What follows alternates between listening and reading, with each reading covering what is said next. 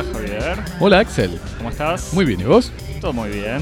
Bienvenidos a Cosmopodis, orbitando la cultura del mundo de dos temas por semana, en vivo desde el Estudio 1 en el sur de París, reunidos hoy para hablar de la película Héroes sobre el Mundial de México 1986 y para festejar los 50 años de su estreno en cines 2001, Odisea del Espacio de Stanley Kubrick. Dos películas perfectamente equivalentes en cuanto a su lugar en la historia del cine. Totalmente.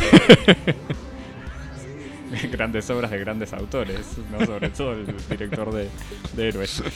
Ya buscaremos. Javier, eh, ¿recibiste algún mail? Sí, recibimos mails y todos son así eh, eh,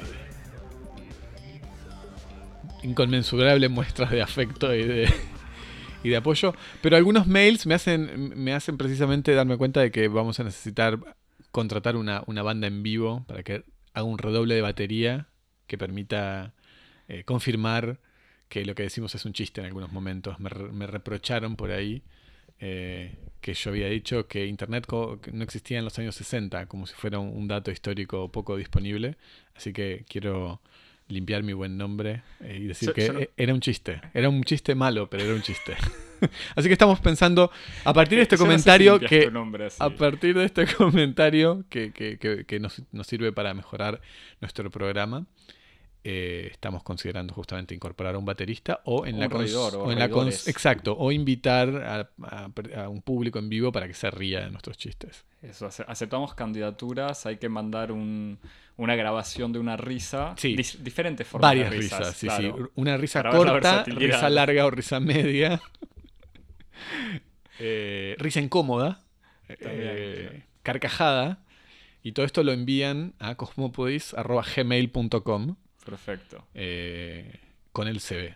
También recibimos un mensaje un poco más serio, va un poco más serio, con, con mucho un con- contenido informativo eh, más que interesante sobre el uso del color en la prensa, que igual Exactamente. tenía que ver justamente con, con esta, charla. Eh, así que hago una aclaración sobre la exposición esta de los iconos mayo del 68. Yo pasé bastante rápido sobre la, la parte del color. El tema, la, pregunta que se hacía la exposición, o por lo menos esta parte del color, era por qué en la memoria colectiva eh, quedaron solamente registradas, o principalmente registradas imágenes en blanco y negro, cuando en realidad sí había algunas imágenes de color. Pero es cierto, y esto nos decía el mensaje y eh, la muestra, las imágenes de color eran pocas porque aparecían o solamente en tapas de revistas Claro. o semanarios o fueron las que aparecieron recién en junio, como un mes después, en algunas revistas especiales, porque justamente no, obviamente los diarios no imprimían eh, color, eh, y entonces los fotógrafos, los fotoperiodistas... Porque era un eh, proceso caro, costoso. Exactamente, así que un, un fotógrafo que quería venderle fotos a la prensa directamente sacaba en blanco y negro, pues sabía que la del color no se la podía eh, vender a nadie. Pero lo que sí había en la expo y era interesante, o por lo menos sorprendente para una, eh, una persona joven como, como nosotros, o como, yo, eh, era ver las diapositivas, porque incluso la mejor... ¿Qué es eso, Axel? Bueno, vos sí sabes. Yo todos soy más joven. No, no, no. Eh, no sos más joven, Javi. Chiste, chiste. Eh, no, que era justamente que ni siquiera se hacían. Eh, se imprim- no sé, incluso tendría que volver a estudiar el mail. Pero bueno, se se, hacen se hacían. Claro, no se hacían copias, sino que la, la manera más fácil era hacer diapositivas. Y lo que se muestra en la exposición son las diapositivas, incluso con cómo están escritas o tienen una una cinta pegada con el nombre del dueño, Mm. porque fueron vendidas así como se vendían las agencias, como parte de los archivos de las agencias. Pero, pero bueno, de vuelta, gracias por, o sea, por, por el Sí, comentario. sí, no, por gracias a todos los mensajes y la buena onda. Y, y- y no sé. No, no, yo creo que no hay que disculparse por la falta de precisión. ¿No, Javi? No, para nada. No, eso nunca. Nunca explicarse, nunca pedir disculpas. Pero bueno, para gente que, que prefiere mensajes cortos, 280 caracteres o simplemente imágenes, Nos sigue a Cosmopodis en, en arroba Cosmopodis en Twitter y en Instagram. Perfecto. Y nos pueden escuchar todos los viernes o todas las semanas a cualquier horario del día en En Apple Podcast, TuneIn, Stitcher, SoundCloud, Pocket Casts Eso es un excelente trabalenguas. Eh, y ahí te puedes suscribir, apoyarnos con evaluaciones y, y, y estrellas y pulgares y Eso, corazones. compartir, y recomendar. sonrisitas. Buenísimo. Bueno, Javier, eh, esta semana decidimos de manera... eh, sigui- siguiendo la actualidad que viene. en Exactamente. De junio, claro. nosotros somos, en en el fondo, además de hacer un podcast de, de- de comentario eh, cultural, somos grandes jugadores de fútbol, los dos. Los dos, sí, sí, Eh, claro. Es nuestra verdadera pasión. Eh, Me, me- me anticipo a, a glosar, a poner un pequeño comentario. El fútbol es cultura. Eh, El modo en que lo estaba formulando parecía No, sugerir. que, es que iba a llegar a, ah, esa, a esa conclusión. me precipité. Eh, pero bueno, así que nos pareció pertinente eh, comentar una gran obra maestra del cine, no, no solamente del cine de deporte o del cine de fútbol, sino del cine, que es la película Héroes, según su título en castellano, Héroe o Hero, según su título original en inglés, la película oficial de el- del Mundial de 1986, película dirigida por Tony Maylam, también recordado por nada, porque nadie lo conocía, pero que hizo, hizo un corto documental sobre los Juegos, los Juegos Olímpicos de Invierno de 1980, para los fanáticos del esquí. Eh, Y del curling. Exactamente. Eh, y eh, película que es muy recordada obviamente en Argentina porque tiene final feliz en el fondo porque Argentina ganó ese mundial, pero para, para subirle un poco las ¿cómo se dice? Los, los sellos de calidad Me, en- me encanta- narrada me encantaría describir los, los gestos que haces con la mano en este momento, intentando llegar a la palabra que te hace falta. Eh, no, no, para ponerle así algo de chapa a la película. Axel está, narrada, Axel está moviendo arriba y abajo el puño cerrado, como si estuviera, no sé, martillando un, un poniéndole un tornillo. sello de calidad, digo, Claro, justamente. Película narrada por Michael Caine. Michael Caine, ¿cómo se dice? y con música de Rick Wakeman. Rick Wakeman, recordadísimo eh, tecladista de la banda de rock progresivo Yes, y que después tuvo una carrera solista haciendo cosas medio New Age. Así que con esa Con esa formación. Es eh, una- un equipo imbatible. una delantera. La voz de Michael, de Michael Caine, la música de Rick Wakeman, Y la dirección de, la ¿cómo se dirección de llama? Tony Maylam. Tony Mayland. Eh, ahora sí, para, para hablar más en serio, o por lo menos describir un poco la película, lo que sí tiene de interesante es una película con esta voz en off bastante presente, bastante obvia en la descripción y en, y en la, y en la descripción de lo que pasa a lo largo del mundial y en la descripción de ciertos momentos eh, más emocionales eh, de los jugadores o suponiendo una, una especie de historia de cómo los jugadores iban viviendo el mundial. Son planos de los jugadores durante el partido, planos de la hinchada, algunos planos en vestuarios, pero nada más. No es para nada un documental eh, con entrevistas o incluso las únicas placas que aparecen con información son eh, los nombres de las estrellas de cada equipo en la pequeña introducción. Como si se presentara a los actores. Exactamente. Y uno ve a Maradona, Francescoli, Rummenigge, Lineker. Lineker. eh, pero nada más. Porque incluso un detalle. Francescoli. ¿Lo nombraste ya, Francescoli? Francescoli, sí, sí. No, me parecía, No, no me me parecía es útil tercer nombrarlo nombre. dos veces. Es el tercer nombre. Javier. Laudrup, tal vez. No, Laudrup no ap- aparece después, Ah, pero. Butragueño.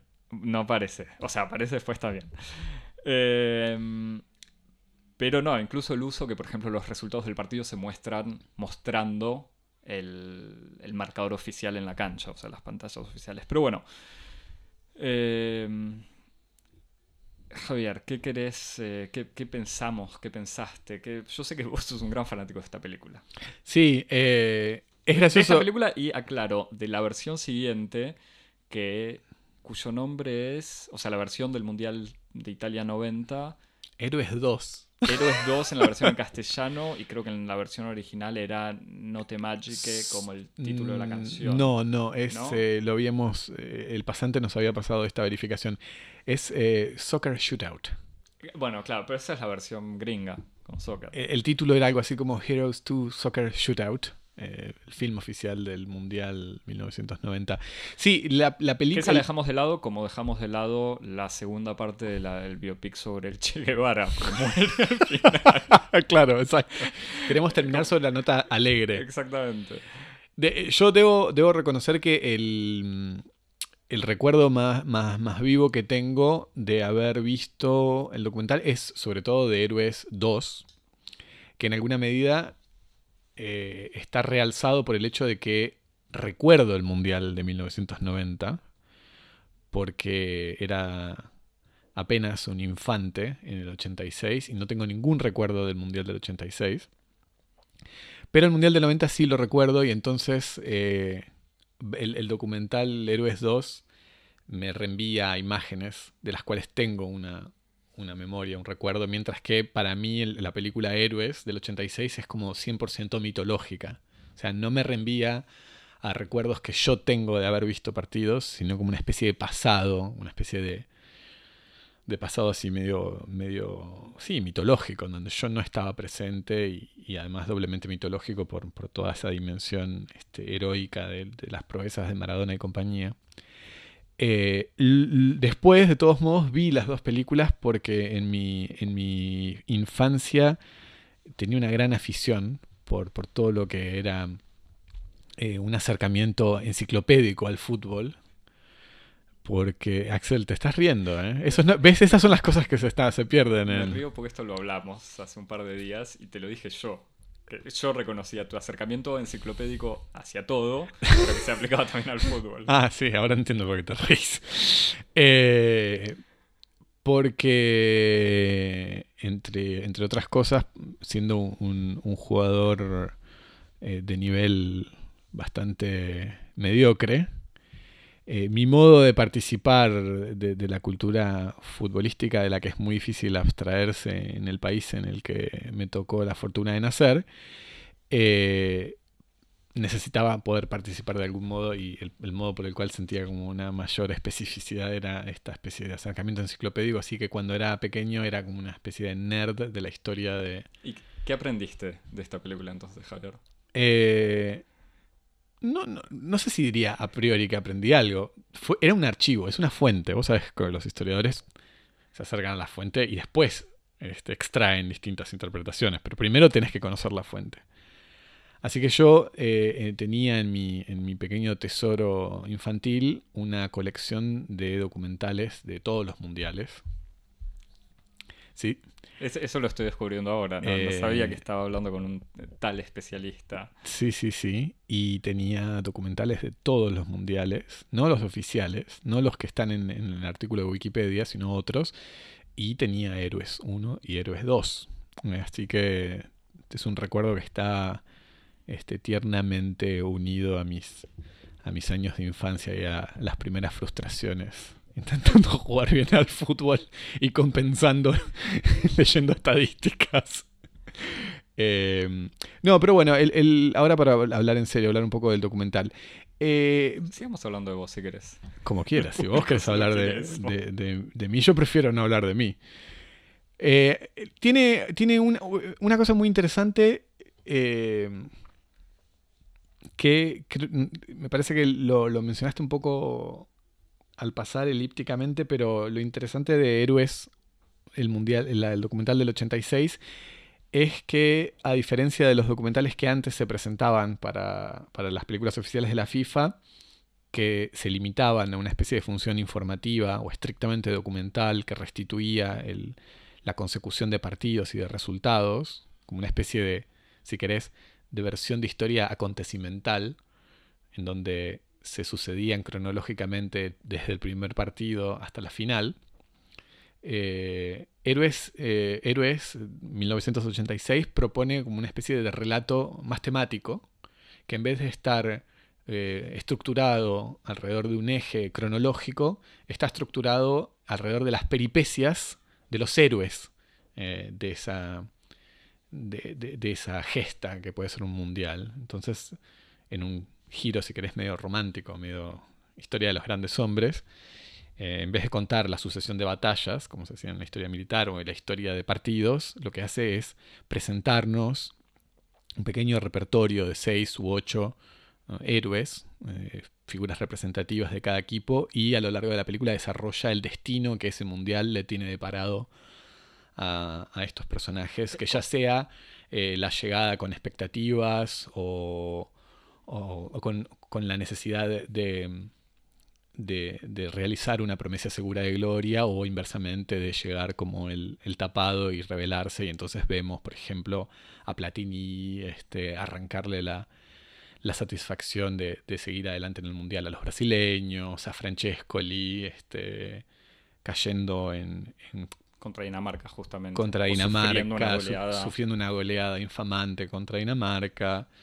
Este, y bueno, y obviamente el gran personaje de la película, que es Maradona, que llega al Mundial con un equipo de que todo el mundo duda. Y a lo largo de estos siete partidos se consagra pasando todas las instancias, incluidos los momentos así más apoteóticos como es la victoria en cuartos de final contra Alemania. No, contra Inglaterra. Contra Inglaterra, perdón. Este, con la mano, el golpe, el gol con la mano y el otro, el gol, el gol este famoso en donde elude a todo el campo y, convierte. Este, así que está ese elemento que es interesante, que es como la, la sofisticación del aparato narrativo, en donde ya no es simplemente una película sobre fútbol, sino es una película sobre épicas de, destinos, de destinos, destinos futbolísticos, y que encuentran Maradona eh, una especie de figura perfecta para encarnar este derrotero heroico que tan eh, durablemente va a marcar una cierta este, narratología futbolística, en donde es hasta el día de hoy que se le critica, entre otras cosas, a Messi su incapacidad para reocupar ese lugar de héroe este, que ocupó Maradona, en el sentido en el que es indiscutible que Messi tiene todas las calidades y las credenciales para, ser comparado entre los más grandes, pero dramáticamente eh, no es capaz de ocupar ese lugar eh, en ese tipo de relato que todos amamos amar en Maradona y que Messi no puede cumplir. Este, así que me parece que en ese sentido la, película esta de héroes tiene algo interesante. Después lo otro que a mí me impresiona siempre que, la veo, porque la veo como vos, Axel, todo, como vos ves, este, la, chinoise. La chinoise la veo una vez por año, pero O 25 watts, exacto. Este, vos también. Yo también. Es una película que está filmada en 35 milímetros lo cual introduce una como una especie de, elemento de, de, rarificación o de distinción inmediata. O sea, no se ve como se veía el fútbol en la televisión. Inmediatamente hay como una especie de capa, de filtro, de estetización que eleva a lo que uno está viendo más allá eh, del espectáculo futbolístico mismo. Son 35 milímetros y casi toda la película está hecha en cámara lenta, además. Muchísimas cámaras lentas. Eh, lo cual le, agrega como esta especie de, voluntad de, un poco lírica de, transformar al espectáculo deportivo en un espectáculo artístico. Y, los planos sobre los jugadores son planos muy cercanos, siempre. O sea, no se ve lo que pasa en el campo de juego. En realidad, eso es, me parece lo más interesante. En el fondo, uno entiende lo que pasó durante el partido por la voz en off. Eh, pero la, en ningún momento se o sea, ningún momento se muestra el fútbol, iba a decir no, porque se ven pequeños gestos técnicos, pero en general la parte del juego es invisible, como que se podría montar la misma película, o no la misma, una película completamente diferente, porque uno en ningún momento ve si Argentina juega bien o mal, si Alemania juega bien o mal, uno ve a un alemán pegándole, empujando a un argentino y el narrador que dice los alemanes eran unos grandes, muy buenos defensores eh, eso lo escuchan en la versión española igual. o el, fragmento, por ejemplo, de cuando Argentina juega contra Corea del Sur, que ese episodio está marcado bajo un tema que es la violencia, cómo los coreanos le pegan a Maradona y los árbitros dejan hacer. Y entonces es como que ahí te das cuenta de que la organización eh, del documental es una organización dramática, en el sentido en el que cada partido tiene un tema y el montaje está hecho en función o a partir del deseo de verificar ese tema. Entonces ya no es restituir los highlights, los momentos altos y todo, sino todos los momentos que, que es una elección poética en el fondo, todos los momentos que demuestran que ese partido fue la violencia, la técnica, el dramatismo, la venganza, la revancha, este, como es un poco también el, partido de, contra Inglaterra. Este, eh, de, todos modos, son, no sé si decir clichés, como que hoy en día, o por lo menos una película que no sorprende eh, si uno tiene una cultura de, de, pelis futbolísticas posteriores a esta misma película, me parece, pero no deja de ser original. Incluso, por ejemplo, vos hablabas de Butragueño antes, el pasaje o el paso de España durante el Mundial está resumido a varios planos de Butragueño fastidiado porque visiblemente no le está yendo bien. Y incluso el narrador lo dice rápido, dice como algo así, bueno, ya está, Butragueño la está pasando mal y así le fue a España. Lo cual no deja de ser también una perspectiva historiográfica romántica, ¿no? Eh, en el pues, sentido. Eh, no, en, el modo de restituir, por ejemplo, la historia, como, como en cierta corriente historiográfica se restituye la historia de un país alrededor del destino de un gran hombre. Este, no sé, Francia, mm, lo que le pasa a Francia en la los primeros 10 años del siglo XIX, en la primera década del siglo XIX, es el destino de Napoleón. El destino de Roma es el destino de Julio César. Este, y en este sentido es como la, la película, como vos decís, el pasaje de España por la Copa del Mundo es eh, el, recorrido de Butragueño. El pasaje de Uruguay es el recorrido de Francesco. Y, y, lo mismo en el fondo con Maradona. O sea, y Maradona, de vuelta en esta cosa dramática, en la parte sobre la final, o el, final de la película, obviamente, la final Argentina contra Alemania, es muy gracioso porque el narrador insiste mucho en que Maradona está sufriendo porque ve que su sueño de salir campeón se le escapa, cuando en realidad uno ve el resultado y es Argentina está ganando. No hay ninguna razón para estar sufriendo tanto como dice el narrador que se sufre. Pero bueno, eso le crea o genera cierta tensión. Sí, además esta, esta misma esta misma racionalidad romántica que encuentra en el héroe una especie de eh, expresión. Primero, una relación de equivalencia con aquello de lo cual es representante, o sea, Maradona igual Argentina, Utragueño igual España, Francesco igual Uruguay, y esa equivalencia está basada sobre una cierta capacidad que tiene el héroe para expresar de modo superlativo la calidad que define a aquello de lo cual es representante. Entonces Maradona es esa especie de, héroe un poco dramático que, que, tiene una gran capacidad para sentir las emociones, desde la alegría hasta la decepción. Entonces se refuerzan todos esos momentos en los que Maradona cae eh, luego de una patada como si fuera una especie de laoconte, eh, o festeja los goles en una especie de explosión de energía, así un poco dionisíaca. Eh, Francescoli, inversamente, está presentado como esta especie de dimensión mucho más lacónica, una especie de, héroe, un héroe estoico, siempre compuesto, bajo control de sí mismo en la victoria, pero sobre todo también en la derrota. Entonces cada uno de los personajes eh, se, está representado con las facetas que justamente le permiten expresar mejor estas calidades arquetípicas eh, de los países que representan. Parece que eso es algo muy que está muy muy visible. podríamos hacer la lista pero es muy cierto con Platini Francia es lo mismo con Alemania Rummenigge también es eh, Buen dato, Javi. Ahora vamos a, ver y hacer una, enciclopedia sobre el futuro a partir de, héroes. Em, lo otro, que, me, lo otro que, me, llama la atención también, ahora sobre todo reviéndolo después de, tanto, de tanto tiempo, es que el documental eh, en esa época funcionaba como complemento de la experiencia, de la, experiencia futbolística, eh, o por lo menos de la experiencia de ser espectador del fútbol en el sentido en el que eh, uno veía la, la, experiencia del espectador del fútbol en esa época era simplemente ver el partido difundido en televisión. Pero lo que estaba ausente era todo el, universo contextual, todos los contenidos, si se quieren, como perifutbolísticos, todo lo que estaba alrededor del acontecimiento que era el partido. Eh, y que en, la época no, formaban parte de, o de la cobertura o, o de o incluso del espacio periodístico, como por ejemplo la llegada de los jugadores al estadio, los festejos en el, en el, vestuario, eh, el desfile, exactamente, el desfile de, personajes, la galería de personajes que podían estar en, las tribunas.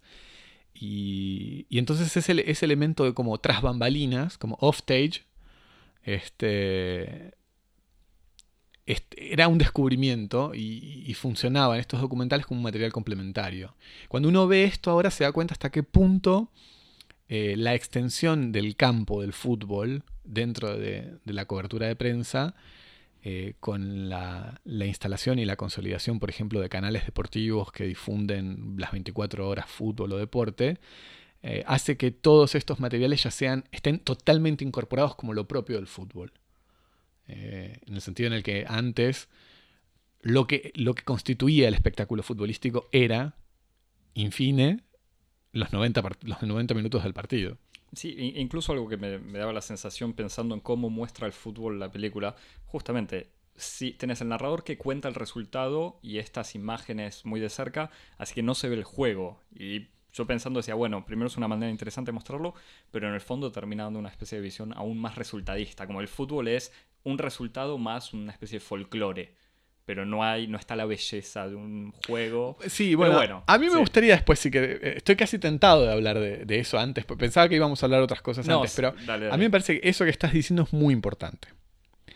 Eh, en el sentido en el que concentrarse sobre, el, sobre un una cierta concepción del fútbol como, como vos decís, un folclore, un, un folclore, un espacio de pasiones, donde se defienden, eh, donde vos defendes tu equipo y, lo que te importa es ganar, una, si querés como una especie de filosofía así resultadista, bilardista, como dirían los argentinos, em, que se ha ido sustituyendo progresivamente a un, a un discurso, o, que ha sido sustituido por un discurso estetizante, del fútbol, en donde lo importante del fútbol y de ver fútbol no es asistir al enfrentamiento entre tu equipo y otro y uno hincha incondicionalmente por su equipo, sino asistir a un espectáculo que tiene eh, calidades plásticas, calidades artísticas que le son propias y que uno puede disfrutarlos de, un modo eh, desapegado y crítico. Que transforma al espectáculo futbolístico en un arte, entre otras artes, y que habilita a una especie de, por, una parte, de, mercantilización, de, de transformar al espectáculo futbolístico en una mercancía que puede ser disfrutado en modo gourmet, y a una especie como de régimen burgués de, de, recepción del fútbol, en donde uno puede disfrutar del deporte, puede disfrutar del fútbol por sus cualidades estéticas, independientemente de eh, los resultados del, propio equipo o incluso, o incluso, lo cual es como una especie de, colmo de esta lógica, eh, justificando o saludando airadamente la victoria del contrario porque jugó mejor, como si el, como si, como si el resultado del fútbol eh, no fuera en el fondo el enfrentamiento entre intereses contrapuestos, en donde la, imposición de uno sobre el otro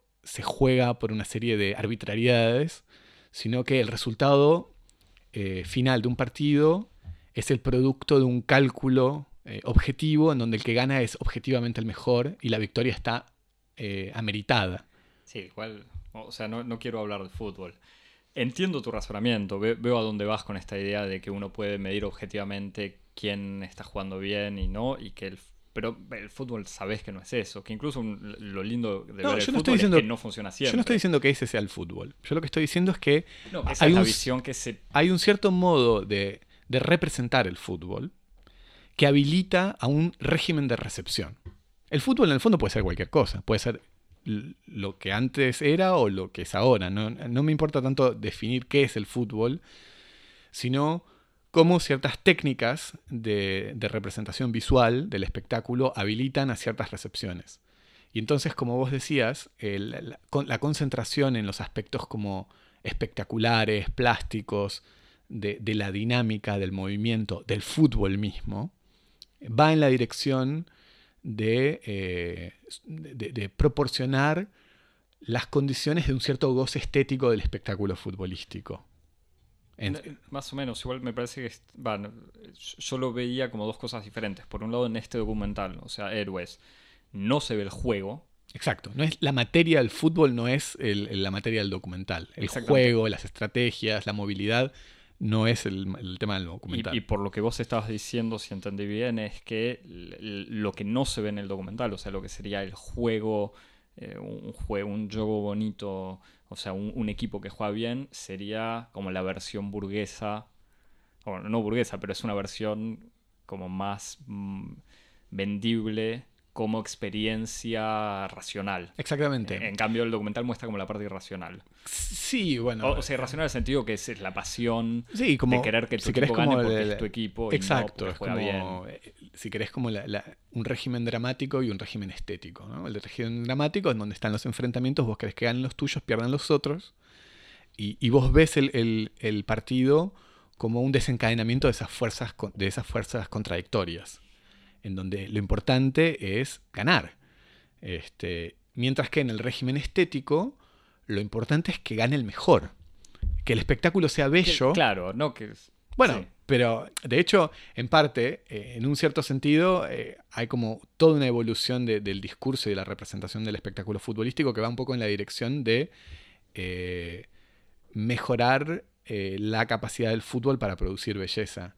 Por ejemplo, un ejemplo muy tonto, eh, el modo en el que eh, la multiplicación de cámaras eh, y la sofisticación del aparato del dispositivo cinematográfico que permite la televisación del fútbol, lo que ha hecho es dar una experiencia del fútbol a través de la televisación que es radicalmente distinta de la experiencia del fútbol que se tiene en el estadio.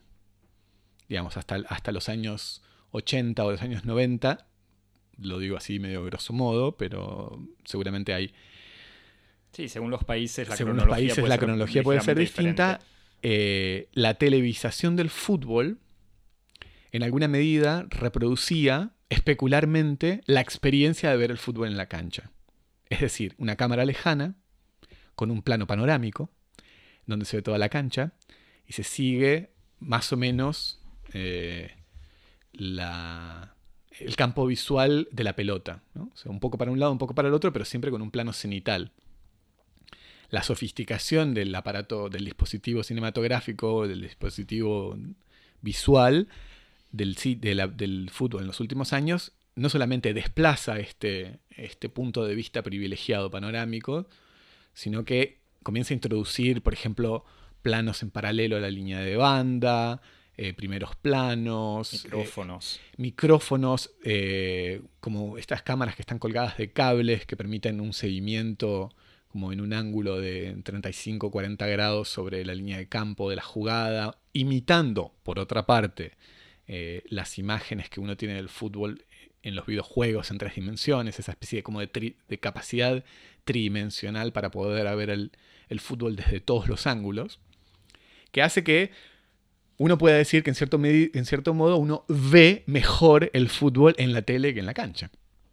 Ese, ese ver mejor, se ve mejor el partido en la tele que en la cancha, en alguna medida reposa sobre la idea que lo que uno quiere, eh, de lo cual uno quiere participar en el partido no es del ambiente, no es de gritar y de hinchar por tu equipo, no es de las emociones, sino de poder tener un punto de vista privilegiado sobre ese espectáculo que se desarrolla en un, en un cierto escenario. Eh, y que uno puede participar con, con un interés más o menos equivalente, independientemente de que sea el equipo de tu ciudad, tu equipo nacional o una liga muy lejana. Me parece que ahí hay como un cambio bastante importante en, en el régimen de, de- percepción del- del deporte en general. Y, y en la y en el caso de fútbol especial. No, y de vuelta para volver al documental, eh, que también eso, este cambio que veíamos, que esta vez lo que estabas evocando cuando yo te, te- te corté, era esta introducción de la, o sea, de la tele, esta manera de mostrar mm, eh, todo lo que pasa alre- más allá del partido, que es algo que pasa, o sea, desde toda la introducción, decíamos que la cronología es diferente según los países. En el caso de Francia, eh, cuando en los 80, me parece que Canal Plus compra los derechos, empiezan a transmitir 15 minutos antes de que empiece el partido y eso ya es una gran revolución. Pero por eso, al ver el documental este, pensaba en las transmisiones eh, eh, o en los como los cortos, estos gran talento de, montajistas de fútbol de primera cuando transmitían el fútbol argentino. Exacto, fútbol de primera que era un programa equivalente de, otros programas en el mundo, pero que transmitían el resumen de, la semanario que salía el domingo a la noche y que resumía los eh, resultados y las mejores jugadas de la fecha del torneo argentino. De todos los partidos, y siempre mostrando algún partido mucho más, pero sobre todo que empezaba con, ya no, me acuerdo en qué año empezaron a hacerlo muy sistemáticamente, se convirtió en un objeto artístico valioso, de alguna manera, que hacía unos videos de resumen de la fecha, pero haciendo como hace en Héroes, o sea, mostrando golpes, mostrando pelotas que pegan en el palo, hinchadas, eh, alguien reclamando algo y nunca mostrando el partido en sí.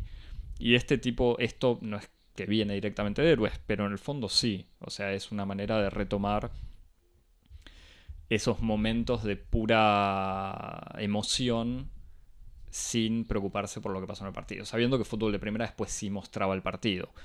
Héroes es como si fuese esta, este resumen de la fecha, pero durante todo un mundial. Sí, pero otra vez me parece que eso lo que es, interesante es que eh, es eh, evocador o, es evidencia de dónde se ponen los límites de lo que es el fútbol, dónde empieza y dónde termina esa experiencia que es la experiencia del fútbol.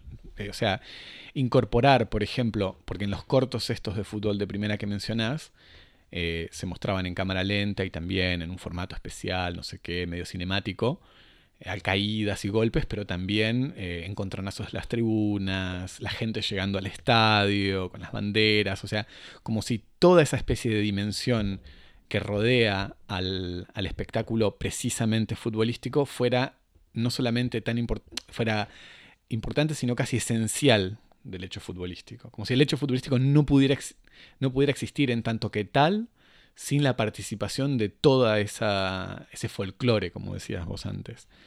Me parece que hay otra corriente eh, de representación visual del fútbol que tiende a una cierta abstracción. Eh, en el sentido en el que en lugar de, atribuirle a, todas estas facetas del mundo futbolístico una importancia tan capital, eh, se centra en eh, los contenidos estéticos intrafutbolísticos, ¿no? como de la plasticidad del movimiento, como una especie de, transformar incluso como el fútbol una especie de arte performático. Eh, como una forma de la danza o algo por el estilo. Y que creo que ese, ese tipo de, régimen de recepción del fútbol va un poco en la dirección de, de una cierta abstracción del fútbol, en el sentido de, sí, de transformarlo como una especie de, de, de arte, como de, arte por el arte mismo, ¿no? Como una especie de espectáculo que uno puede del que uno puede gozar y disfrutar independientemente del compromiso afectivo que uno puede tener con, los equipos que están en juego.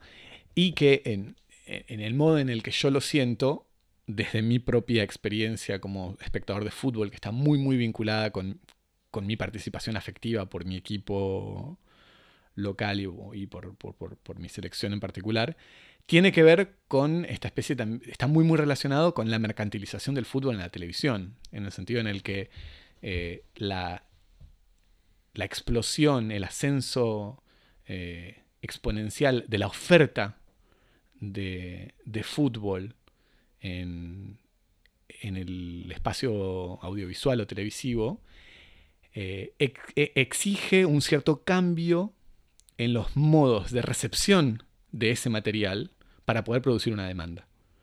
Eh, en el sentido en el que toda esa, especie de superávit, de exceso de oferta de fútbol, requiere que los espectadores cambien su modo de ver el fútbol para poder tener el mismo apetito por los partidos de la Liga 2 francesa o por, por las peripecias del Galatasaray eh, que la liga local.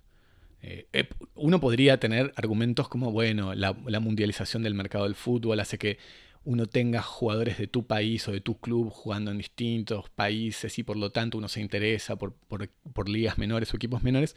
Es una, una, explicación posible, pero me parece que también hay como una respuesta más profunda, que es esta especie como de proceso de abstracción de la experiencia futbolística, en donde hay una voluntad de producir como una especie de subjetividad que recibe, percibe al fútbol en calidades que son, con atributos que son un poco desencarnados.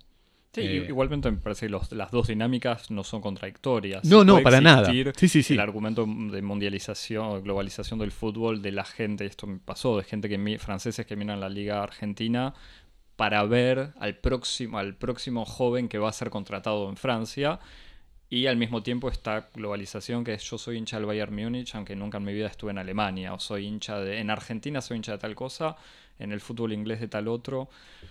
O incluso, o incluso lo que a mí me parece desde mi, mis convicciones totalmente cavernícolas, eh, aberrante, que es yo elijo el equipo que quiero defender por un, por una cierta, por un cierto cálculo racional. Como yo soy del Barcelona porque el Barcelona juega bien. Eh, yo soy de tal equipo por tal cosa.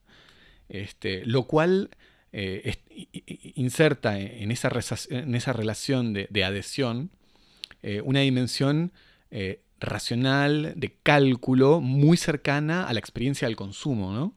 en donde yo elijo lo que más me conviene eh, y lo elijo racionalmente y lo defiendo hasta que me conviene y cuando no me conviene más lo dejo sobre todo, porque vos eh, sabés como hincha de fútbol que uno de los de las experiencias este, más importantes en la formación eh, subjetiva del espectador de fútbol es que uno defiende al equipo incluso cuando el equipo va mal y casi lo defiende todavía más. esta experiencia como selectiva, racional, utilitarista del amor del espectador de fútbol por su equipo, eh, me parece que justamente está asociado como una cierta relación, un cambio de relación del fútbol de una, de una tradición como si querés más romántica, eh, previa, con una relación más, más como abstracta, mercantil, utilitarista, que es la, relación actual. No sé, no, estás muy convencido. sí, estoy, estoy convencido. En realidad yo tengo pero para resumirlo, no, no, que no voy a desarrollarlo. Me parece desde un punto de vista como intelectual y racional, defiendo absolutamente, eh, o sea, entiendo tus argumentos sobre esta, mm, este modo entre consumista y liberal de elegir tu equipo y de ver el fútbol eh, como con cierta distancia y analizar el, juego eh, como algo lindo que, que se observa y que se consume pero desde un punto de vista de... O sea, me parece bien defender el fútbol como algo lindo, o sea, como algo que se pueda ver por la belleza del juego. Por otro lado, en mi práctica personal de, hincha, sé que no, o sea, que yo puedo defender a mi equipo eh, y, mirarlo y escucharlo por radio a kilómetros de distancia y sufrir y vivirlo con una intensidad que obviamente ningún partido del Barcelona contra las estrellas de no sé qué me va a, generar. Pero bueno, por eso no, quiero desarrollar, si querés, este, nada. No, te, de modos, te recomendaré después algo. no, de todos modos, a mí lo que, otra vez, me, me, importa señalar que yo no estoy, no me interesa bajo ningún aspecto eh, defender posiciones normativas. No, mi interés no, es una manera o la otra de ver fútbol. Exacto. Mi, interés no es tanto en, definir qué tiene que ser o no tiene que ser el fútbol, sino que me parece que hay claramente, eh, y que por eso me parece interesante discutir los documentales, que está muy claro que en los modos de representar visualmente la experiencia del fútbol, de los partidos de fútbol o de los relatos futbolísticos, se manifiestan distintos regímenes de recepción del fútbol. Y en esos regímenes de recepción, en esos modos en los que el espectador participa del espectáculo futbolístico, eh, se expresan con mucha claridad estos distintos modos, de, estas distintas éticas del hincha, eh, en donde de hincha o en el otro caso como de amateur, como de, conocedor, exactamente, en donde hay una, me parece como importante esa especie de distinción como de la relación un poco amorosa por lo tanto incondicional, por lo tanto arbitraria, por lo tanto irracional que puede tener un hincha eh, con una relación eh, más de tipo judicativa, más como un juicio, un juicio racional, que es la del conocedor o la del amateur que mira el fútbol por la belleza del fútbol mismo. sí, y podremos agregar igual quizás dos dimensiones más. Una que sería a este amateur que observa la belleza, la fascinación por las estadísticas desde hace un par de años. O sea, esa gente que colecciona estadísticas eh, y te analiza como si fuese un economista eh, cómo cuáles van a ser los resultados o cuál es el verdadero buen equipo, porque la ciencia y los números lo prueban. Eh, y otra dimensión, que esta me parece que ya la desconocemos porque no es lo nuestro, pero es la parte pública de los jugadores que están en Instagram y en Twitter, quizás vos sí lo manejas, pero como que la vida del futbolista que ya va mucho más allá de eh, lo ligado al club, sino es más lo ligado a su estilo de vida, el lifestyle. Sí, eh, sí. O sea, los, como los influencers, pero futbolistas, que ya para mí es algo desconocido. Que es como una especie de estadio superior en la farandulización del mundo. Sí. Eh, que se verifica eh, no solamente en el fútbol, sino en cualquier otra, entre comillas, industria. Pero ahí hay dos... en la música, en, la música, en el cine, exactamente. Los escritores, vamos. Bueno, los escritores también, este, que, todos los escritores tengan su foto en... Que de repente, claro, este, sacan una foto en un festival o eh, viajando, estoy viajando a tal convención, como si eso hubiera sido un...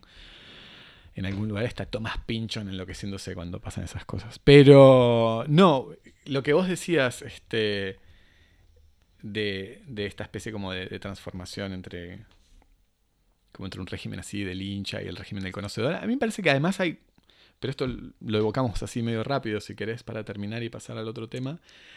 Hay como una especie de... Si querés anulamos Kubrick.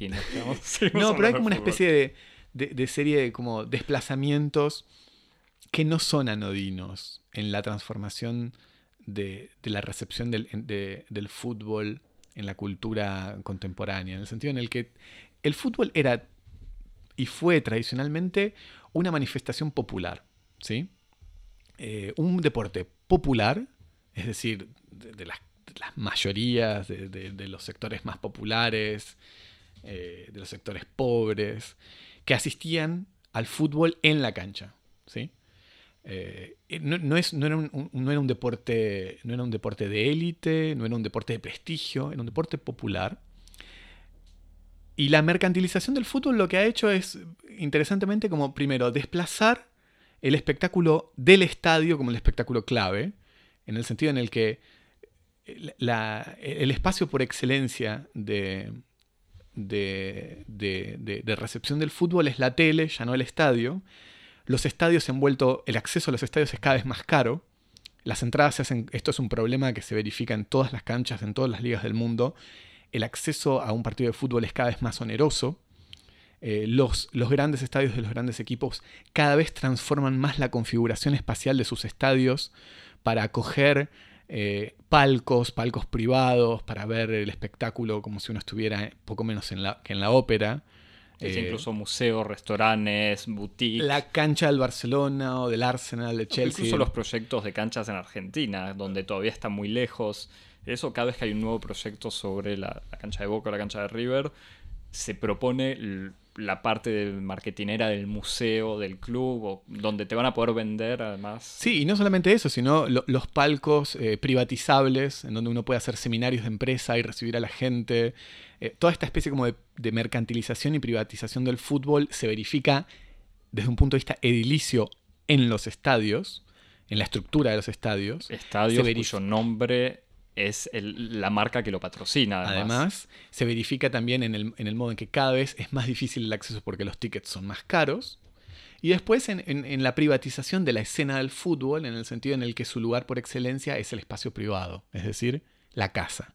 El fútbol se ve en la casa, en el espacio reducido de, mi hogar, rodeado de personas que yo conozco. O sea, esta especie como de reducción de la dimensión pública de la dimensión colectiva de la experiencia futbolística. Mientras que la experiencia previa estaba justamente mucho más relacionada con esta dimensión eh, de masas, anónima, en donde la gente se cruza, en donde hay distintas, eh, incluso distintas clases sociales que convergen en un mismo estadio, que se tienen que ver las caras. Eh, todos estos estas historias que se conocen mucho en Argentina, en donde la, la popular le tira cosas a las plateas, eh, porque en la platea están los hinchas ricos que no, que no cantan o que, no, que no, no aguantan al equipo, y hay como toda esta especie de presencia de la lucha de clase dentro del estadio, que cada vez va desapareciendo en virtud de esta especie de proceso de privatización del fútbol, ya sea de transformación del estadio en una especie de, de réplica de la ópera, del, del, digamos, del espacio burgués por excelencia de, consumo de la cultura, o incluso la privatización radical, que es la experiencia del fútbol desde el hogar. Este, así que me parece que ahí hay como todo un montón de transformaciones con respecto al rol que tiene el fútbol como espacio de encuentro con, los, con el otro, que está muy, muy relacionado con su mercantilización. Sí, pensaba, pero solamente para decirlo, para no recibir mails que lo digan. Al mismo tiempo, sobre todo durante los mundiales, existen todos estos espacios eh, con pantallas gigantes en las ciudades, las fanzones. ¿Por qué existe no sé eso? A ver, Javi. Porque justamente, porque hay, porque eso es la, para mí ese es el síntoma, de, el síntoma de la falta, como de una especie de, de, de, de, de déficit que tiene la otra experiencia, esa experiencia privatizada, de ver el fútbol entre los de uno. Eh, uno siente que por más que se vea perfecto, por más que sea las uno pueda ir al, al, al, baño a buscar algo en la ladera y toda esa especie de comodidad este, doméstica que uno nunca ve, eh, se supone, el fútbol tan cómodamente, hay algo que falta. ¿Y qué es eso que falta? Eso que la gente va a buscar a las pantallas gigantes de los fan zones eh, en los mundiales. Esa experiencia eh, colectiva de la multitud, de las personas que no se conocen, del abrazo con desconocidos, de la, de la dimensión festiva que es irreproducible en el contexto privado con personas que se conocen. Ese momento festivo, en donde un montón de personas que no se conocen festejan lo mismo, es una dimensión que no puede ser reproducida en el espacio privado. Y me parece que justamente lo que vos decís, esta aparición como de estas instancias públicas fuera de los Fuera del estadios. estadio y gratuitas en el fondo, claro. Y ese es el punto, porque ahí van los que no pagan entrada, los que, etcétera, etcétera, etcétera. Toda esa dimensión lo que muestra es como una especie de apetito aún eh, de una dimensión pública, multitudinaria del espectáculo futbolístico, porque estéticamente el fútbol no alcanza para eh, y no digo que no alcance por una cuestión de calidad, sino que es ese régimen estético que no es equivalente, que no se superpone, eh, que no aniquila, que no, que no reemplaza totalmente esa otra experiencia del fútbol, mucho más vinculada con el amor y con la fiesta. Bien. Amor y fiesta, Javi, ¿qué recomendás? ¿Qué proponés? ¿Qué, ¿Cuáles son tus pronósticos? Yo propuse, propuse acá en la oficina un pronóstico, que hagamos un, un pro de futbolístico y no hubo mayor este, no fue muy recibida, muy, muy, no fue muy bien recibida mi propuesta. Voy a intentar no nuevamente. Fue mal recibida, me parece que fue ignorada. Sí, fue ignorada. Todo, todos me miraron así, miraron al piso y me sentí muy, muy mal, así que no voy a ser nos yo va a el ganar que, el pasante, el pasante nos va a ganar y nos va a humillar. No voy a ser yo el que vuelva a lanzar la propuesta. Propongo dos cosas. Dos películas, dos documentales, dos obras eh, muy, muy distintas.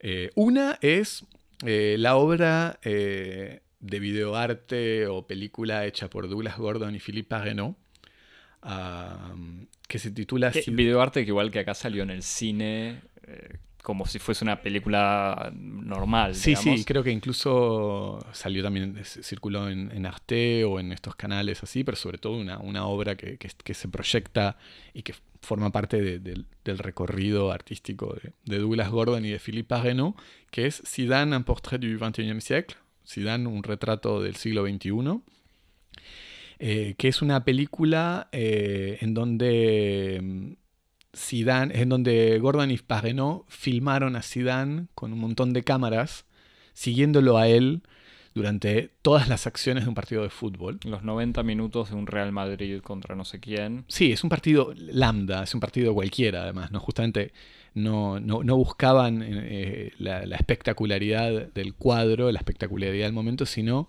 eh, intercalar las secuencias de una televisación normal con todos los movimientos eh, de la estrella, del ídolo, durante un partido de fútbol. Ya sean eh, los momentos en los que se lo ve contrariado, las caídas, las fatigas, como las cosas más ordinarias, como, no sé, arreglarse las medias o, mirar, mirar lejos, eh, este, resignado ante, ante lo, absurdo de, un momento del fútbol cuando, cuando no lo puede controlar como controla sus propias acciones. Entonces uno ve todas esas especies de, viñetas de la vida de la vida casi espiritual de Sidán eh, durante un partido de fútbol en esta alternancia entre las imágenes de, la difusión televisiva y de, las cámaras que habían puesto Parreno y Gordon en el campo de juego. Una película muy interesante sobre la representación justamente de los ídolos y sobre las condiciones de, producción del relato deportivo en, la televisión. Segundo consejo. Segundo consejo, otra obra maestra, eh, la película 3 millones eh, de Yamandu y Jaime Ross. Eh, no, es, que ahora me es una gran película, igual. son dos películas en una. Uno es la aventura de dos grandes hinchas de fútbol que tienen la fortuna de acompañar eh, a su selección, en este caso la selección uruguaya, durante un mundial en el cual llegan sin mayores expectativas y terminan por acompañar a, la selección en una de sus mejores performances en años.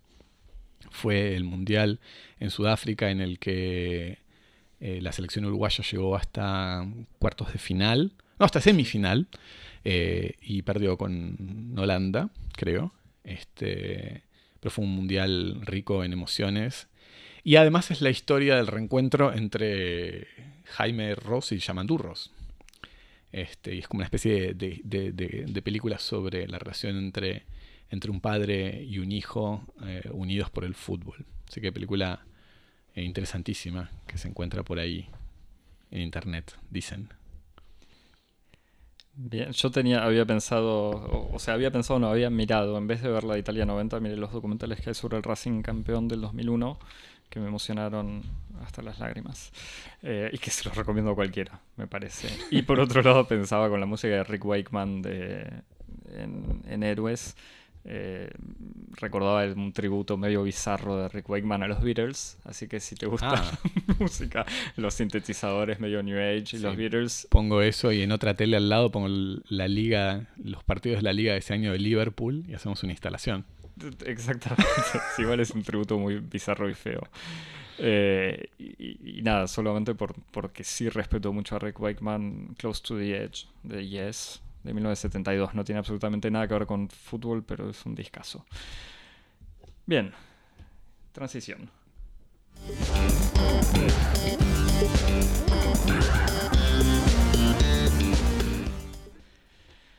Bueno, después de, de tanta pasión por el deporte más bello del mundo. El deporte más bello del mundo, incluso había citado, lo, había notado, el deporte más popular del mundo, el deporte por excelencia, como decía eh, en Héroes. Otro tipo de héroes, otro tipo de pasión infantil para vos, Javi, el espacio y los astronautas. Le, eh, estás imprimiendo un, tono demasiado como autobiográfico, o sea, demasiado referencial a mi biografía. Eh, me parece que este episodio se podría llamar Javier y, sus pasiones. sus pasiones. 2001 dice el espacio, o sea, 50 años, estrenada en 1968, 50 años ya. Eh, clásico absoluto, pionera de la ciencia ficción moderna. Eh, basada en un cuento de Arthur C. Clarke, que coescribió después el, guion con Kubrick. Es una película, para, resumirla en un segundo, para la gente que no... En realidad, para la gente que no la vio, quizás pausen... Spoiler alert. Sí, vamos a... No sé si, si, se puede spoilear algo en realidad, pero bueno, pongan pausa, pongan pausa y, vayan a verla.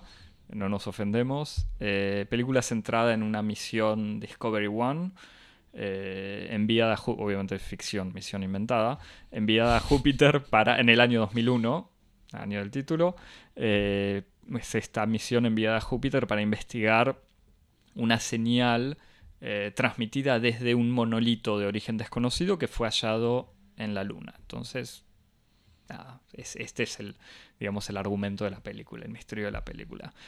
Es una. Antes de dejarte hablar y contar toda la pasión y, que empieces a, gritar de, emoción, eh, yo te cuento. Yo la había visto hace mucho tiempo. Es bastante. O sea, al volver a verla esta semana, es bastante cercano a lo que recordaba. Eh, o sea, creía, yo tenía miedo o sea, no es que tenía miedo, tenía la, impresión de haberme olvidado de muchas cosas y recordar algunos momentos anecdóticos. En realidad no, lo que recordaba era lo que, lo que recordaba, pero sí hubo un par de cosas que me, que me sorprendieron ahora al volver a verla. Primero, es una película absolutamente sublime eh, desde lo visual. Esa es la palabra, definitivamente. Es, eh, es así, y en todas eh, me parece todas las tomas, o sea, todas las imágenes, obviamente desde el principio, eh, con unos planos de paisajes, toda la parte al interior, en el interior de las naves, el espacio, incluso escenas del final, que ya lo digo ahora, pero unas escenas experimentales, psicodélicas, abstractas, eh, son absolutamente espectaculares, e incluso otras escenas en interior que también son bellísimas. Eh, los efectos que recordaba o grandes invenciones visuales, como por ejemplo el astronauta trotando, en, trotando al interior de su nave que es circular, entonces con una especie de juego de cámaras que todavía no entiendo cómo hizo, se ve a la persona pasar y volver a pasar. Y sobre todo ese diseño de una nave que por sus movimientos de así este por su movimiento orbital, produce una fuerza centrífuga que simula la gravedad. Exactamente. Resuelve la, dificultad técnica de filmar actores en una situación de ingravidez. Están todos este, bien anclados al piso. Pero incluso con unos juegos sobre la gravedad, porque también está esta situación de alguien subiendo una escalera y doblando Sí, porque hay, hay, hay, hay escenas sobre todo de ingravidez al principio. Exactamente, entonces así medio a la Escher, que alguien sube una escalera pero en realidad está más abajo. hay un par de imágenes así que son espectaculares y que son tan buenas como las... Eh, o por lo menos si me habían marcado la primera vez que la vi, por algo era y que son... Película que tiene 50 eh, años. por eso, de vuelta es. Y que eh, creo que ya lo hablaremos, me parece los o sea, las películas de extraterrestres, porque en el fondo es una película que heredera de toda esta pasión hollywoodense por los extraterrestres en los años 50, pero que lo, va a retomar de una manera absolutamente distinta. Y de nuevo la parte psicodélica experimental que recordaba, pero que es, me parece, más larga de lo que recordaba. Hmm. Eh, ah, y, que, o sea, que, incluso es más osada. O sea, al, haberla visto ahora y ver que son. Que era una, fue una decisión más radical de lo que la recordaba. Claro, yo recordaba un final medio psicodélico, pero me parece que es mucho más, eh, sí, radical y osado de lo que, de lo que recordaba.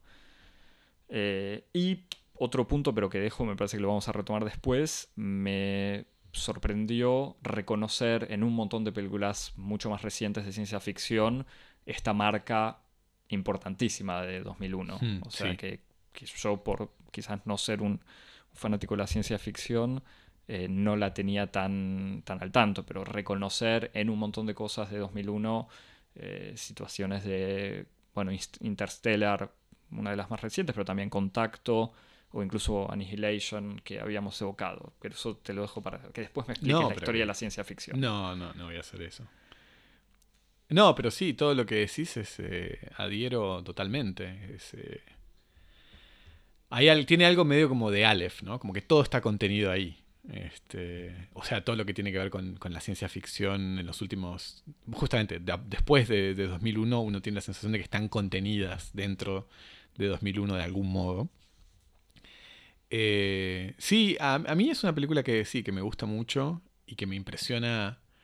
Eh, me impresiona siempre. Siempre que la, la, vuelvo a ver, me parece.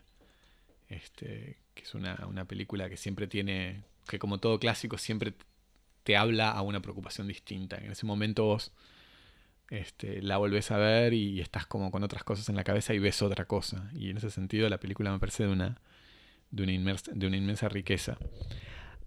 Me parece que lo, que uno puede, lo que puedes decir, que se puede decir primero, es que efectivamente ah, opera como una, un, un desplazamiento en la ciencia ficción, eh, un cambio de trayectoria muy importante eh, con respecto a, ese, esa tendencia o ese camino que podía existir en las películas previas, que como vos decías, en la cultura hollywoodense de, de la película de ciencia ficción, es un, es un género que estaba muy vinculado, como vos decías, con la película de extraterrestres.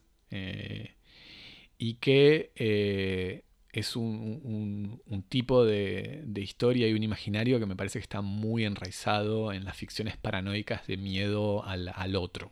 ¿no?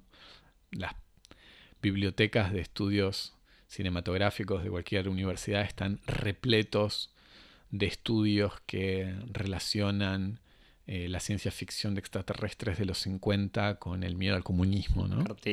Comunismo. Exactamente, que es como todas esas películas eh, giran alrededor de, de una representación del extraterrestre como el otro, como lo, lo radicalmente otro, aquello por lo cual eh, no puedo, aquello por lo- con lo cual no puedo tener ningún tipo de relación. Y que quiere invadir, Exacto, dominar y anular el modo de vida. Exactamente. Y que, eh, que justamente como tenemos esta especie de doble relación de, de radical extranjería, eh, no, no solamente no puedo relacionarme con ellos, sino que ellos no pueden relacionarse conmigo, sino bajo el modo de la supresión eh, o el reemplazo. Muchas de estas películas también, grandes películas como por ejemplo la invasión de los de los eh, The Invasion of the Body Snatchers, como la, la invasión de los, de los reemplazadores de cuerpos.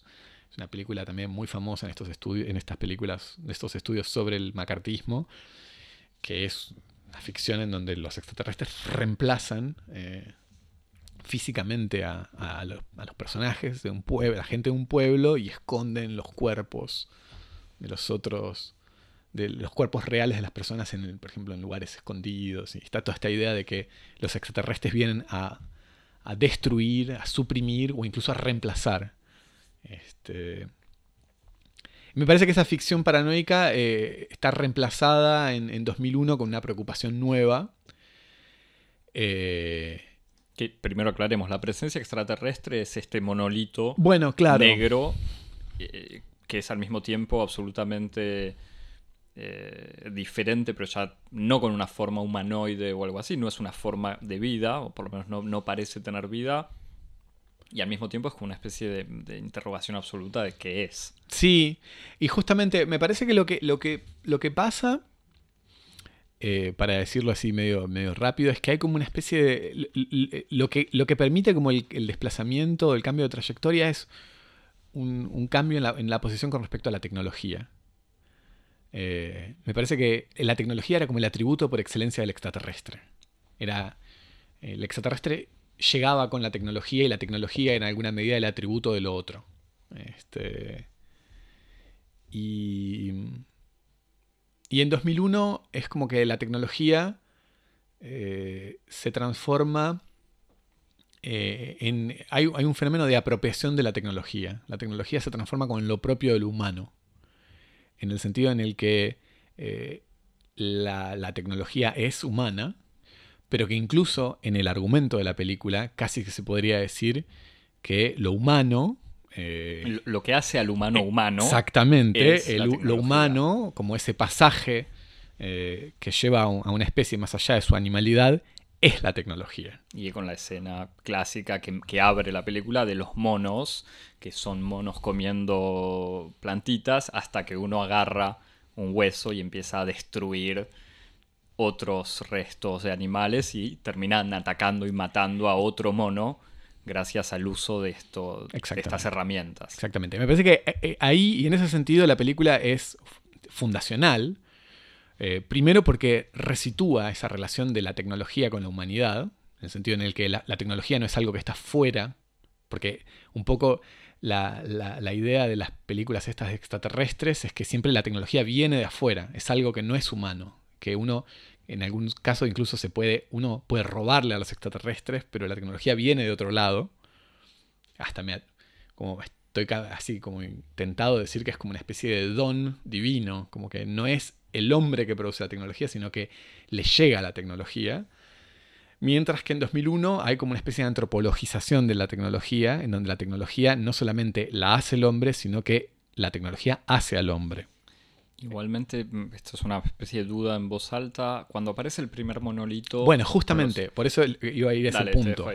Eh, y esta antropologización de la tecnología es tal que la película, para desarrollar este argumento, necesita desplazar eh, su argumento, necesita desplazar su historia a un episodio que en general no está incluido nunca en una película de ciencia ficción, que es eh, un escenario así de, este, prehistórico, eh, más que prehistórico, porque son, son, homínidos, ni siquiera son este, Homo sapiens, en donde eh, se ve, creo que está el comienzo de la secuencia, eh, hay una, una leyenda que dice el origen, el, el, don, ¿cómo se traduce? Es como el, amanecer, amanecer, de, la, humanidad. El amanecer de la humanidad, en donde se ve a, homínidos este, desplazándose por, por, el desierto, por un escenario así que podría ser Kenia o, o, California.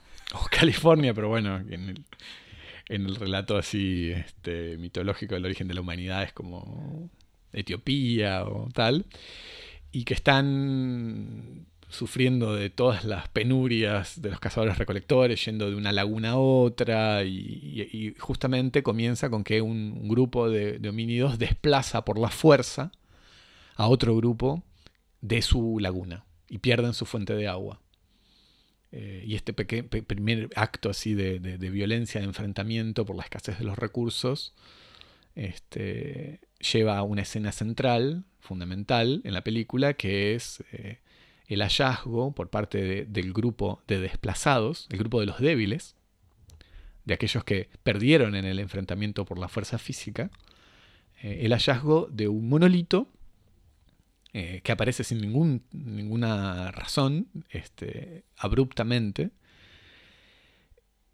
que primero suscita un cierto una cierta aprensión por parte de, estos monos, pero que después esa aprensión se va reemplazando por curiosidad, que ahí ya hay como una especie de primer momento de, como de antropogénesis, en donde el miedo animal eh, se transforma en curiosidad, y esa curiosidad como cada vez lleva a los, a los monos a acercarse más, a acercarse más hasta que lo tocan.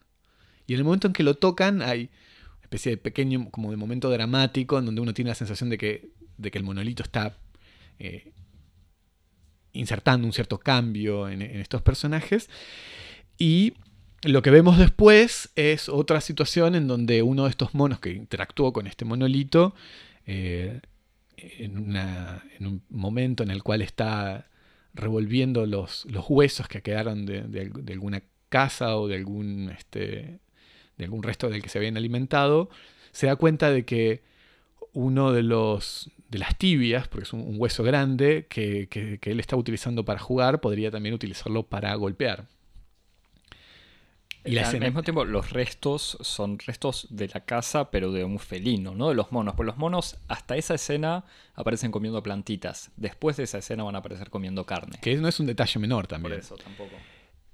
En la escena siguiente, cuando uno. Además, bueno, el momento en que. También, un momento importante. El momento en que el también, como la curiosidad de qué es lo que puede hacer lleva al mono a darse cuenta de que puede golpear y que puede romper otros huesos con ese hueso.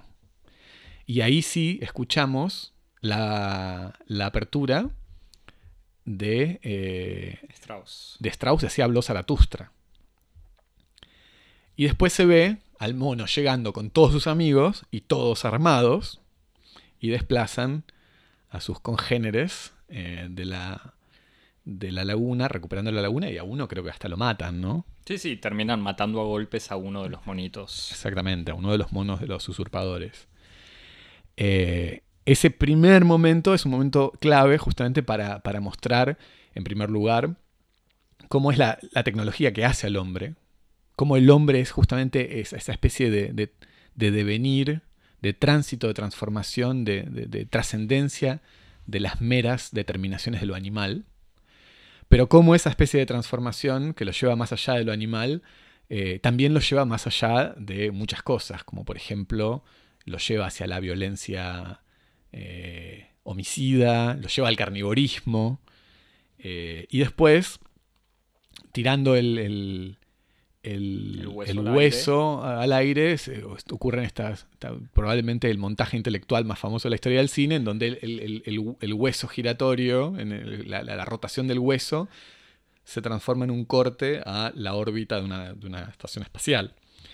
Este, y lanza justamente todo esta, este argumento, que en el fondo es un argumento otra vez, que tiene que ver con este, esta tesis, esta hipótesis, según la cual eh, lo humano es esa, es esa transición de lo animal a otra cosa, y esa otra cosa me parece que es su relación como con la técnica.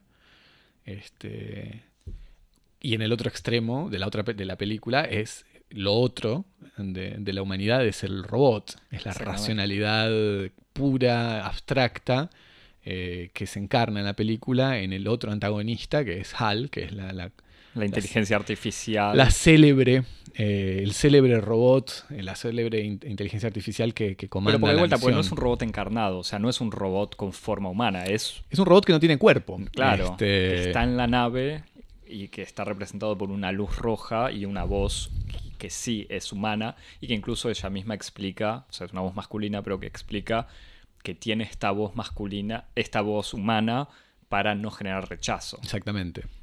Que este, por otro lado yo no, evocaba otras influencias, pero sí, esta inteligencia artificial eh, y la evolución de esta inteligencia en la película también influencia un montón de otros eh, de otras obras de ciencia ficción, me parece. Por eso, pero bueno, básicamente estos dos polos, en donde la película se, sitúa y sitúa su, todas las peripecias, que es un polo lo animal, otro polo eh, el robot, la técnica, la inteligencia artificial, eh, lo que hace es como justamente organizar este nuevo eje de referencias de la ciencia ficción como género en general, que es eh, cómo está constituido y cuáles son los dramas de, lo humano entendido como ese tránsito de la, bestia al robot. Es, como, es un subtexto que en el fondo es un, subtexto absolutamente nietzscheano, eh, y no en vano la película tiene como, como, como tema musical central que todo el mundo recuerda justamente eh, el tema de Strauss, de Así habló Zaratustra,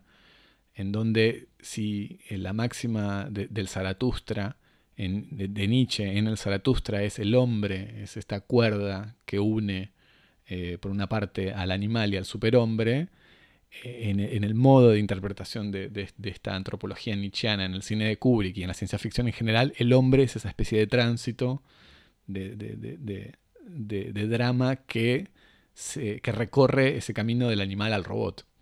Y creo que toda la ciencia ficción a partir de ahí se la puede ver en esa relación tensa entre el animal, que puede ser tanto eh, un microbio extraño, el, alien de alien, o sea, todas las formas de lo bestial, de lo animal, de la fuerza bruta, del impulso, del apetito, eh, toda esa especie de, justamente de dimensión como del, de, los, de las fuerzas infrahumanas. Y por otra parte, las fuerzas suprahumanas, que son como los extraterrestres que, que, superan por mucho la tecnología humana, las inteligencias artificiales, este, las conciencias eh, interestelares, como puede ser el momento último de, de 2001, con esta especie de niño galáctico.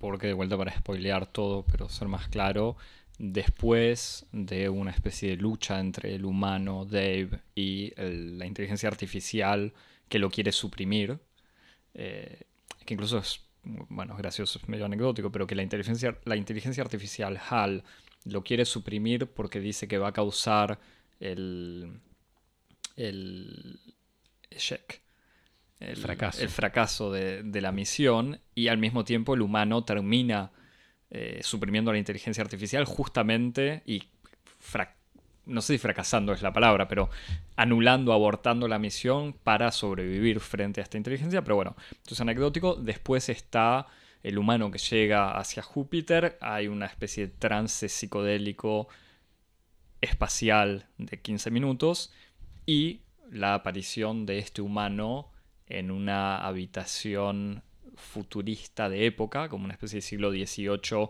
Sí, como de del neoclasicismo. tercer milona- milenario, no sé. Neoclasicismo minimalista. y futurista también, con un piso. Es como una especie de, es el, el cruzamiento inesperado entre una habitación Luis XVI y un Apple Store. Exactamente. Muy buena definición. Donde se ve a él mismo viejo. Y en una. que de vuelta, por eso pensaba en Interstellar o Aniquilación, o incluso Contacto, aunque en Contacto es otra ve a su padre, pero bueno. Sí, pero, que son, cosa. son todos estos motivos en donde que, que- que manifiestan una cierta angustia de lo humano ante la posibilidad de un, de un, de, exi- de- de un universo que va más allá de sus posibilidades de, de la experiencia, ¿no?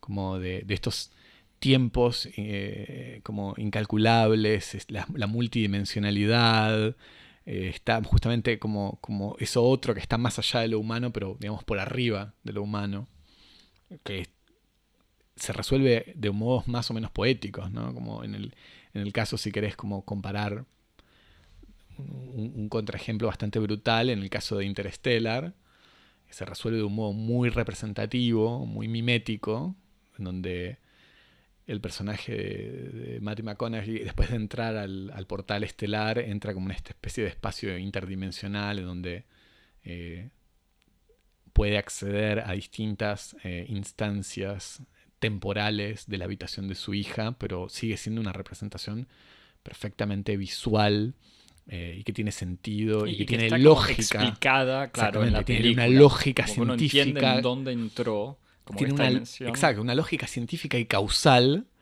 eh, que, no, que no, no desafía en nada la capacidad eh, representativa que el intelecto humano puede tener de lo que son los misterios del tiempo y del espacio.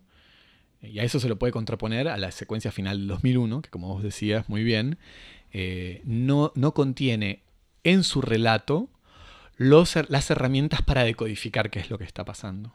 Es decir, no, no, no es una, una secuencia que esté acompañada de su dispositivo explicativo, de su dispositivo este, interpretativo, que en el caso de Interstellar es tan grotesco como la conversación que tiene eh, el personaje de Matthew McConaughey con, con el robot, eh, que no sé en dónde había quedado. Robo- robot que se parece al monolito de 2001 para... Está inspirado en el, en el monolito, es un robot que no es antropomórfico, sino que es un prisma negro. Tengo dos conexiones más para romper tu argumento, discúlpame. Michael Caine, narrador de Héroes, que es el profesor en Interstellar. Ya está. Y en Título del episodio Michael Caine. diciembre de 1986, con el estreno de Héroes, se estrenó Alien también.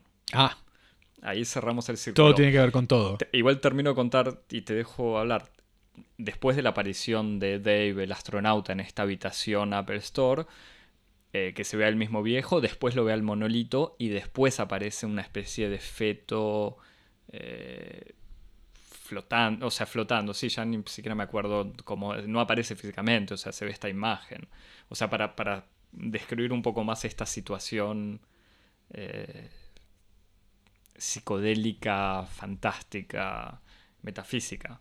Sí, y, y- y- y la película en ningún momento eh, proporciona eh, ni textos ni diálogos. De hecho, eso es una de las cosas que más me fascina de la película. Es una película hollywoodense casi sin diálogo. Eh, no proporciona ni, ni, ni- ni texto ni diálogos que expliquen lo que está pasando. Este, hay una, una voluntad deliberada de que exista como una especie de sobresaturación de sentido en donde uno esté obligado, por una parte, a, a, bueno, a hacer una interpretación, ¿no? Como a, pasar por, por lo simbólico, todo lo que uno ve, hacerlo, este, producir un relato de eso, pero sin, pero permaneciendo siempre con la incertidumbre de que uno no tiene los elementos para eh, evacuar cualquier, este, eh, cualquier posibilidad de algo distinto. En este sentido, la película me parece que es muy, muy interesante y es este, lo que la, la diferencia de otras películas, si querés, mucho más prosaicas. Sí, y, sorprendente que, o sea, es una fue una mega producción de Hollywood, o sea, no es que es un, un artista marginal haciendo su película experimental, fue eh, en, en el 68 una gran, o sea, la que, ya ni me acuerdo que Metro Golden Mayer me parece, eh, apostando un montón en, en esto y permitiendo eh, este cine que, rompe bastante con, lo que podía ser el cine de Hollywood. Sí, y después un montón de otras cuestiones que tienen que ver como más con, una dimensión de, los aspectos cinematográficos de la representación de la tecnología, más allá de, de estos eh, elementos, si querés, como más filosóficos. Eh, la película, por ejemplo, por una revoluciona los modos en los que se representa la tecnología desde un punto de vista, por ejemplo, de cómo se burocratiza la exploración espacial. O sea, de repente todo lo que tiene que ver con la exploración espacial o el trabajo en el espacio se transforma en algo totalmente rutinario. O sea, la primera mitad de la película está llena de reuniones de trabajo muy incómodas, muy aburridas, eh. Incluso se terceriza porque él, para viajar al planeta desde... Él, él no Dave, sino el, el, primer personaje que aparece, el doctor, para viajar a su primera misión a la Luna se toma Panam. Exactamente, es un, es un universo en donde la exploración y el trabajo espacial está totalmente burocratizado y es rutinario. Este, eh, los circuitos de transporte, la organización institucional, eh, los ritmos y los regímenes de relación dentro del trabajo, está esa inolvidable escena en la que este investigador norteamericano conversa en un lobby de un Hilton, creo además. Es el Hilton, claro, ahí está. Es ahora no me acuerdo el nombre, pero es como una estación espacial Hilton. En el lobby del Hilton, como si estuviera en el lobby del Hilton de, del hotel, de, un aeropuerto. Conversa con una delegación rusa, eh, una delegación soviética, eh, y, y hay al mismo tiempo un clima distendido de, de, civilización, como en un futuro de la humanidad, en donde los científicos de las dos grandes potencias pueden intercambiar con cordialidad eh, y, con, y, y con, con, soltura, pero al mismo tiempo sigue existiendo como una especie de, de sospecha sí. eh, sobre lo que uno y el otro están escondiendo, pero de todos modos todo con una especie de, de frialdad muy burocrática que que justamente humaniza, eh, vuelve ordinaria la vida en el espacio, que en ese, hasta entonces era eh, simplemente sujeto de, de, de, de, escenarios extraordinarios y épicos, aquí es totalmente ordinario y burocrático. Y después, en cuanto a la dirección de arte, que es esta, esta la aparición de, una tecnología funcionalista. Este, si antes la tecnología eran, por ejemplo, platos voladores lisos, superficies pulidas, eh, todo brillante, en, en 2001 uno ve este, la aparición, por ejemplo, de todo blanco, como si fuera, como son un poco los, los, colores en un, en un quirófano, en donde uno puede ver si está todo limpio, todo tiene caños por fuera, todo, todo está diseñado para que funcione. Todo lo que está presente en la, en la pantalla da la sensación de que cumple una, una función. Es una tecnología con la que hay una una relación táctil, todo, todo puede ser activado, los botones, las palancas, las sillas, este, y eso también es como una, una gran este, revolución en el modo de transformar a toda esa tecnología en algo que pudiera ser eh, una versión ultra sofisticada de un electrodoméstico, por ejemplo. Incluso no, sí, sí. está todos esta, este, estos placeres de ver en, en ciertos eh, ciertos gadgets de 2001, la anticipación de gadgets reales, como por ejemplo las iPads. Que es verdad, que tienen unas tabletas. Tienen unas tabletas en las que miran la televisión mientras están en el espacio. Hmm. Este, bueno, y hablan por Skype con, con hablan la por hija. Skype. Pero por, por eso por, pensaban, es una anécdota, pero como en Interstellar. Él llama a su hija para desearle feliz cumpleaños y se hablan por una especie de cabina telefónica con pantalla muy parecida a la de Interstellar. Exactamente. Y bueno, y este estilo funcional que después va a impregnar toda la ciencia ficción que viene después, ¿no? Como bueno, Alien es un poco eh, el universo de, de, 2001 a la cual se le agrega como esta especie de capa un poco proletaria, un poco pirat piratería, en sí, donde todo está sucio, claro. exactamente. Si, si, si 2001 es, son los espacios burocráticos del alto funcionariado del espacio, eh, Alien son este, los cargueros los grandes buques cargueros de eh, quienes hacen el trabajo sucio en el espacio. ¿no? recuerdo bien, pero creo que es una nave que va a una estación minera o una historia así. Este, pero otra vez, como utilizando este mismo principio de diseño industrial, funcionalista, este, muy muy relacionado con, con, el, con el, universo inmediatamente eh, ordinario, de lo fabril, este, de lo mecánico. Y de ahí, bueno, todas las otras películas, La Guerra de las Galaxias también, este, que tenga ese, ese pequeño twist así de, de película de, De de, de aventuras, sí. o de caballería. eh, su diseño de arte está muy inspirado también de, de esta especie de diseño funcional. No sé Bien. vos, ¿cómo lo ves? No, sí, me- la verdad que me, me- Es que no, no- no quiero empezar, esto es empezar otro capítulo. Me, me encantó volver a verla, me fascinó lo que te dije al principio, eh, me sorprendió, sobre todo la primera... Es que, bueno, no, no se puede ver una película y, y su primer parte, es como decir, bueno, dejo de lado esto, dejando de, dejando de lado el principio, la escena esta de los monos, la parte de la primera misión del doctor este en el Hilton, más allá de un montón de elementos originales y que de vuelta me sorprende cómo marcó la ciencia ficción para siempre. eh, es muy ciencia ficción para mí, muchas naves. Después toda la parte, la relación con Hal, eh, ya es otra cosa, hay una especie de tensión permanente, como decía, es una película con muy poco diálogo, eh, con un uso de la música muy irregular pe- pero coherente, o sea, que pasa entre los vals de Strauss ultra conocidos a esta música eh, de Ligeti, de coros y ruidos y, que genera una tensión permanente, o sea, permanente y al mismo tiempo difícil de identificar y que tiene que ver con el silencio de la nave o de el hecho de que no pase nada o que no se sepa lo que va a hacer, lo que está haciendo la computadora. Eh,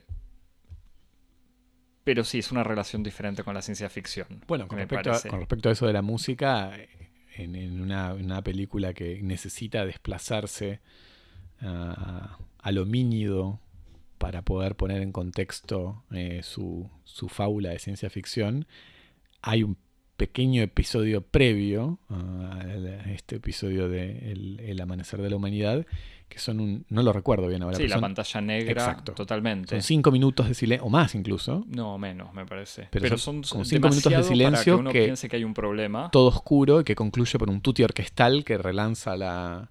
Eh, son tres minutos en realidad pantalla negra, pero con, con música eh, que me parece es Ligeti también. ¿Sí?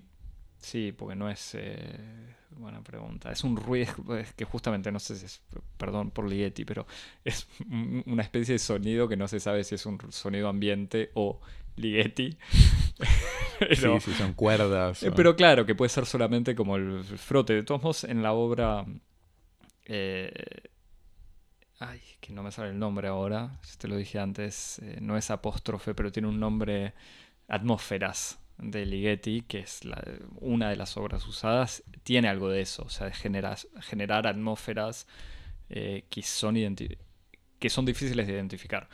Pero bueno, nada, eso. Pero ese es un- justamente es un momento genético, en el sentido de que de la nada ocurre algo bajo, bajo, bajo esta especie de, de auspicio de lo negro, eh, y luego eh, todos los momentos de transición entre una etapa y otra también manejados por esa especie de la presencia de lo negro, ¿no? Esa presencia del monolito negro primero para los, para los monos, el monolito negro en, el- en la luna, el monolito que está después en el, en el, en Júpiter. en Júpiter, o sea, esa especie como de, de- de lo negro, como una especie de, de- de reservorio, como del, del vacío a partir del cual pueden surgir eh, todas las posibilidades. Sí. No no, es que me, es- me pa- me parece es, de vuelta, para entre los muchísimos méritos que tiene la película, es lo que decías antes, esta ciencia, ciencia ficción, pero además que no pretende explicarse y sin ser solamente un Kubrick diciendo vamos a tirar referencias y confundir al espectador. Mm. O sea, para hacer un- una relación un poco brutal, eh, pero que son contemporáneos, o sea, con Godard y lo que decíamos, Godard bombardeando sentido y citas. Obviamente Kubrick no hace eso, pero tiene un uso de la, la libre asociación, eh, o, o por lo menos permitirle al espectador eso, ver la película un montón de veces y apropiársela de alguna manera. Mm. Eh, nada, ¿crees que le ponga una nota? Poner una nota.